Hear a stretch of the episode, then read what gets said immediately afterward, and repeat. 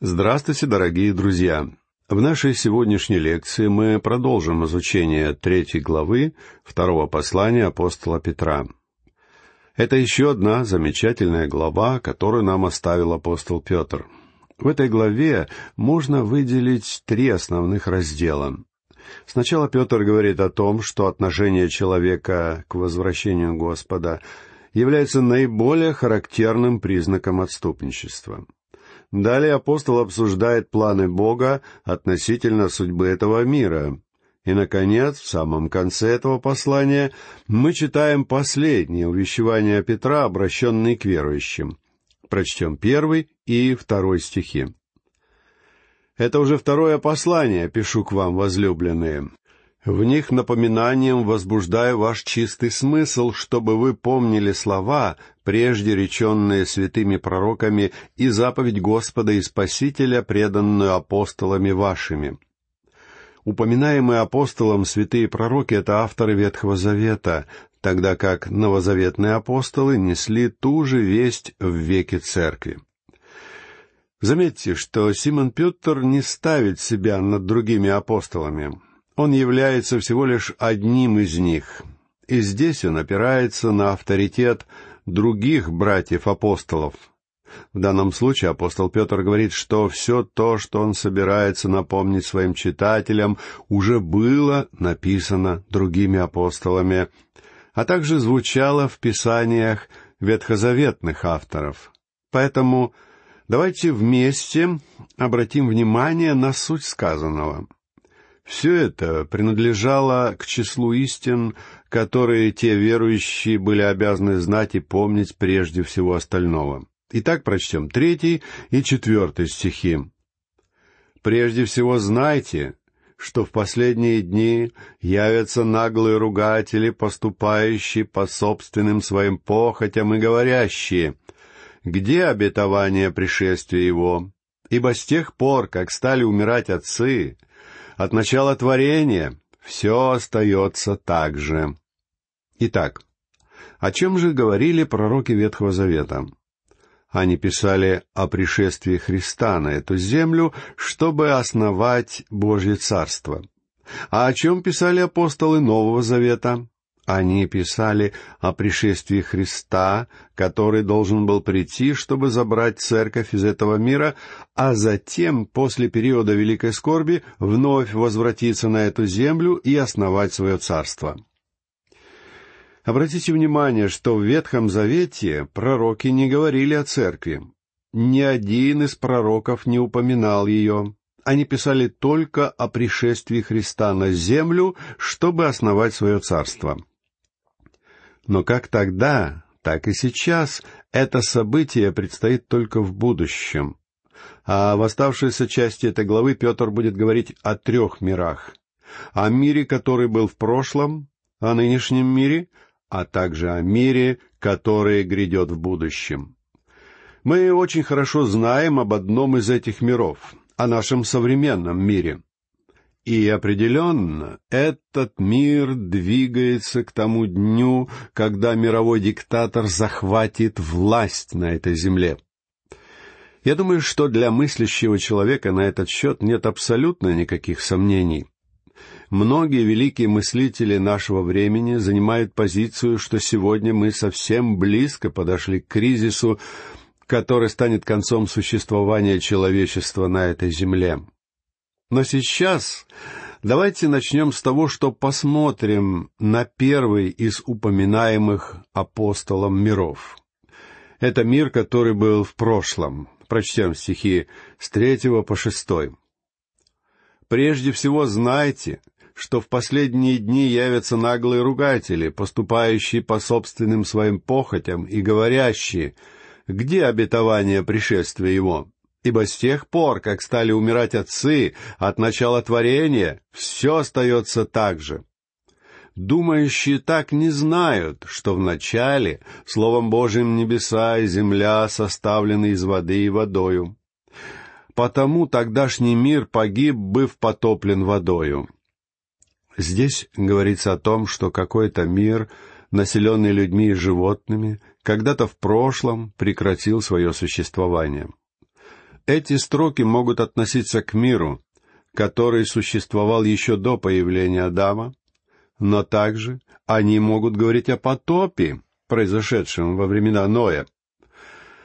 Долгое время я колебался между этими двумя точками зрения, однако теперь я все больше и больше склоняюсь к последней.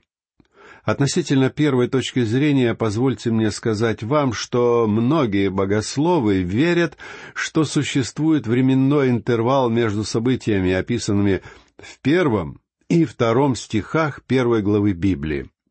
При этом утверждается, что именно в это время произошла какая-то глобальная катастрофа. Сегодня эта точка зрения отвергается большинством христианских ученых. Однако ученые со временем меняют свои теории, поэтому я пока что еще не готов последовать за ними. Дело в том, что когда-то в прошлом, еще до того, как человек был помещен на эту планету, состоялся суд над Доадамовым миром.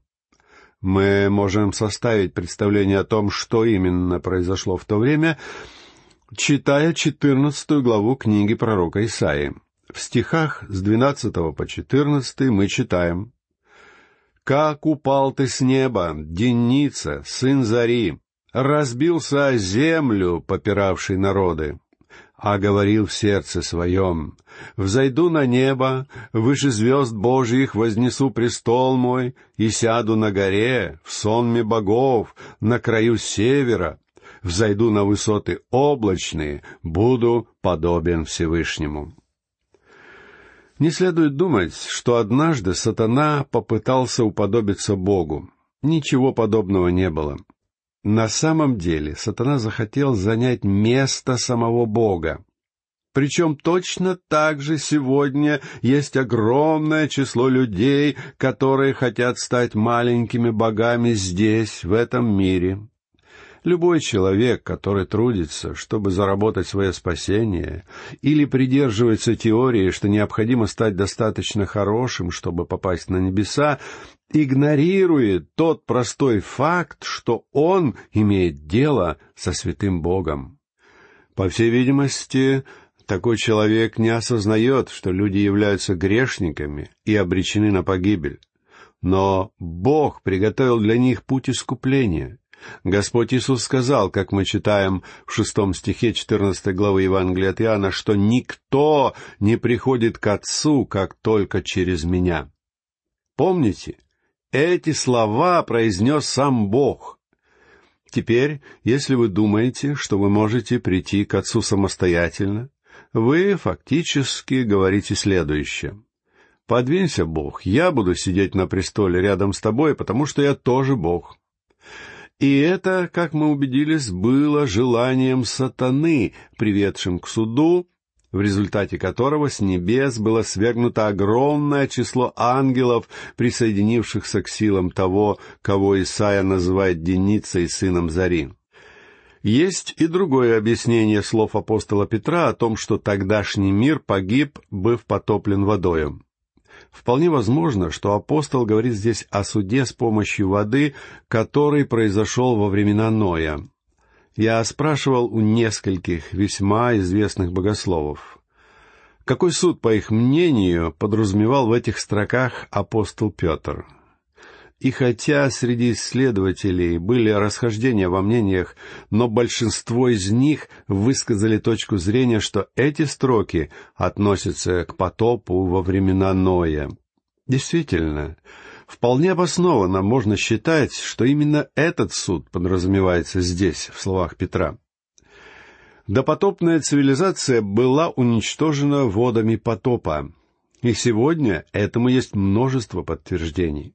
Во время археологических раскопок, проводившихся на месте расположения древнего Ура Халдейского, было показано, что на протяжении истории нашей планеты было уничтожено несколько крупных и развитых цивилизаций. В ходе раскопок археологи наткнулись на большое количество песка, ила и осадочных отложений, которые были намыты там во время какого-то катаклизма. А под этими слоями ученые обнаружили следы очень развитой цивилизации.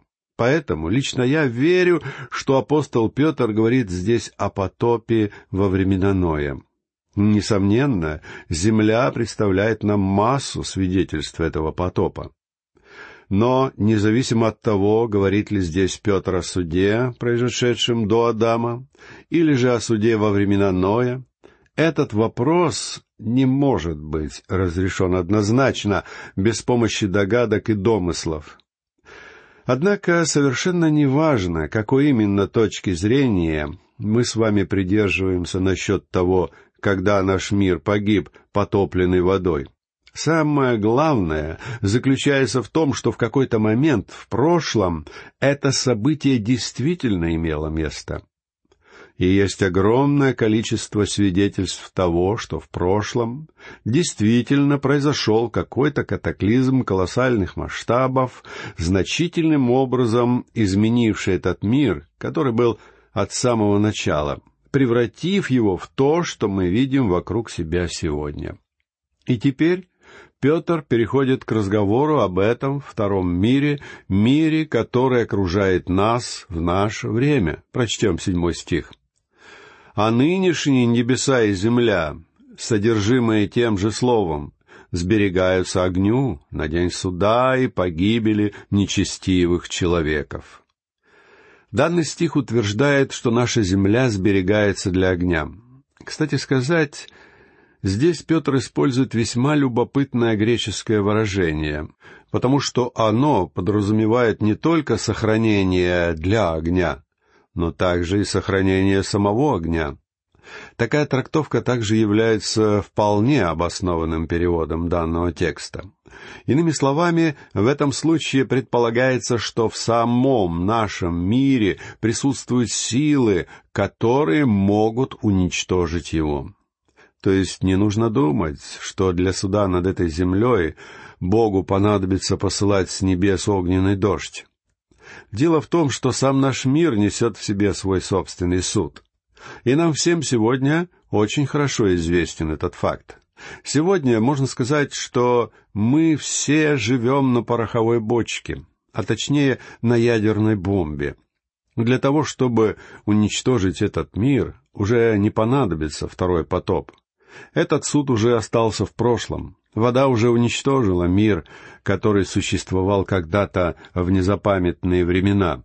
Теперь этот мир сохраняется для другого суда, суда с помощью огня. Иными словами, нынешний порядок вещей на нашей планете является временным. Мир движется к другому суду. И в десятом стихе этой главы апостол Петр дает нам на этот счет дополнительные подробности. Греческое слово «сберегаются» — это то же самое слово, которое Господь Иисус использовал, когда рассказывал притчу о человеке, собирающем себе сокровища. Дело в том, что у Бога были особые секреты того, как Он сотворил эту Вселенную. Однако создается впечатление, что человек проник в эту тайную Божью сокровищницу. Создается впечатление, что сегодня человек раскрыл настоящий ящик Пандоры, и в наши дни все мыслящие люди вполне обоснованно испуганы. Во всем мире мыслители и философы пытаются заглянуть за горизонты будущего в попытках определить истинные ценности цивилизации и предсказать судьбу этого мира. И многие из них приходят к выводу, который кто-то очень образно выразил так. Голоса со всех пяти континентов убеждают нас сегодня, что день суда грядет. А бывший президент США Дуайт Эйзенхауэр утверждал, что без нравственного возрождения во всем этом мире для нас нет никакой надежды, поскольку в противном случае мы неизбежно исчезнем в огне атомного взрыва. Если люди, принадлежащие самым разнообразным слоям и категориям общества, говорят подобное, определенно можно сказать одно. Доверяя Библии, И имея на протяжении всей библейской истории столь ясные утверждения относительно грозящего этой земле суда, мы с вами должны быть бдительны, в особенности, если мы знаем, как именно должен погибнуть этот мир. Не поймите меня неправильно. Я вовсе не утверждаю, что атомная война будет Божьим методом уничтожения этого мира. Я просто хочу сказать, что человечество наконец-таки осознало, что этот отрывок из второго послания Петра является сегодня вполне осмысленным. То есть все написанное здесь не только выглядит вполне логично, но также и вполне научно обоснованно объясняет слова Бога о том, как Он собирается уничтожить эту вселенную. Прочтем восьмой стих. «Одно то не должно быть сокрыто от вас, возлюбленные, что у Господа один день как тысяча лет, и тысяча лет как один день». Вполне очевидно, что уничтожение этой земли и небес произойдет в ходе Дня Господнего, который является длительным промежутком времени, включающим семь лет скорби и тысячу лет царства. Когда Господь Иисус возвратится на эту землю в конце периода великой скорби и установит здесь свое царство, Он обновит всю эту землю. Однако это будет далеко не окончательное обновление — только после завершения времени скорби и после окончания тысячелетнего царства произойдет окончательное уничтожение небес и земли, о которых говорит Петр. Так что, как видите, друзья мои, даже если бы восхищение произошло завтра, все равно от событий конца света нас отделяли бы целая тысяча и семь лет. Далее прочтем девятый стих — не медлит Господь исполнением обетования, как некоторые почитают то медлением, но долготерпит нас, не желая, чтобы кто погиб, но чтобы все пришли к покаянию.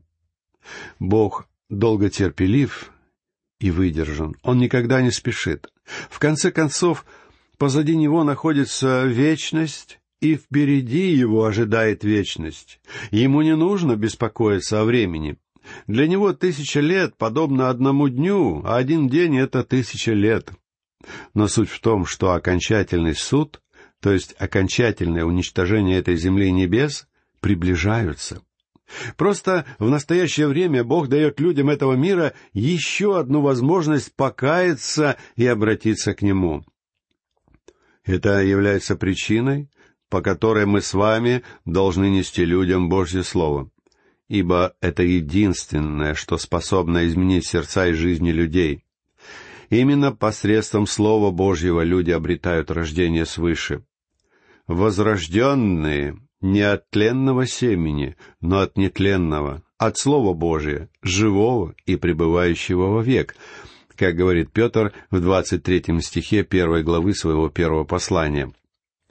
Дело в том, что Бог не желает, чтобы кто-то погиб, но чтобы все люди пришли к покаянию. Никогда волей Бога не являлось, чтобы погиб кто-то из его детей.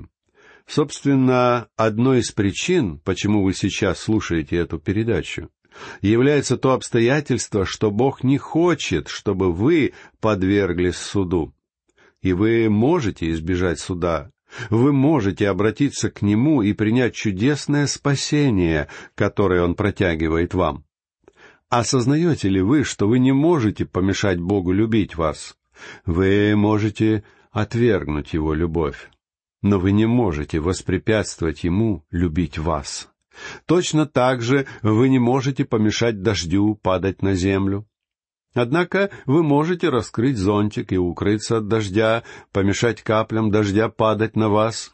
Точно так же вы можете раскрыть над собой зонтик безразличия, зонтик греха или зонтик неповиновения, и в результате вы уже не будете ощущать любовь Бога.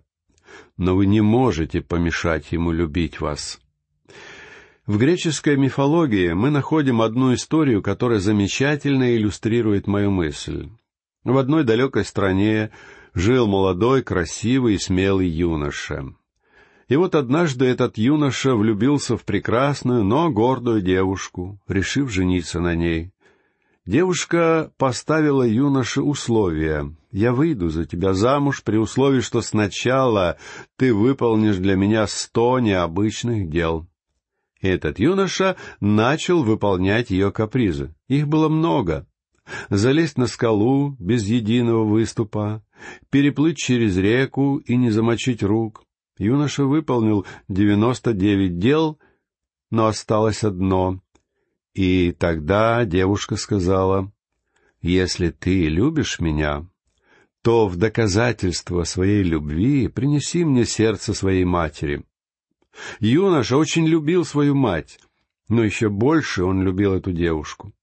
Поэтому он опустился на этот беспредельный уровень человеческого падения и убил свою мать, принеся возлюбленное ее сердцем. Но когда юноша поднимался по лестнице к своей избраннице, он споткнулся и упал. Сердце выпало из его рук, скатилось вниз по ступенькам и спросило, «Ты не ушибся, сынок?» Точно так же, друзья мои, вы, образно говоря, можете плевать в Бога и поворачиваться к Нему спиной. Вы можете поносить и порочить Его имя, но вы не можете помешать ему испытывать желание спасти вас. Вы не можете помешать ему любить вас, ибо он послал Спасителя, своего собственного Сына, чтобы тот умер вместо вас. Господь Иисус спасет вас, если вы примете то спасение, которое Он протягивает вам. Друзья мои, нынешнее положение вещей в этом мире не будет оставаться таким, каким оно является сейчас. Да, я знаю, что нынешний мир погряз в своей монотонности и апатии. Однако знаете, что все это движется к своему завершению, и однажды суд неизбежно наступит. И мы с вами живем в таком мире, который неуклонно и неотвратимо движется к своему суду. Давайте помнить об этом, дорогие мои, и на этом я прощаюсь с вами. Всего вам доброго, до новых встреч.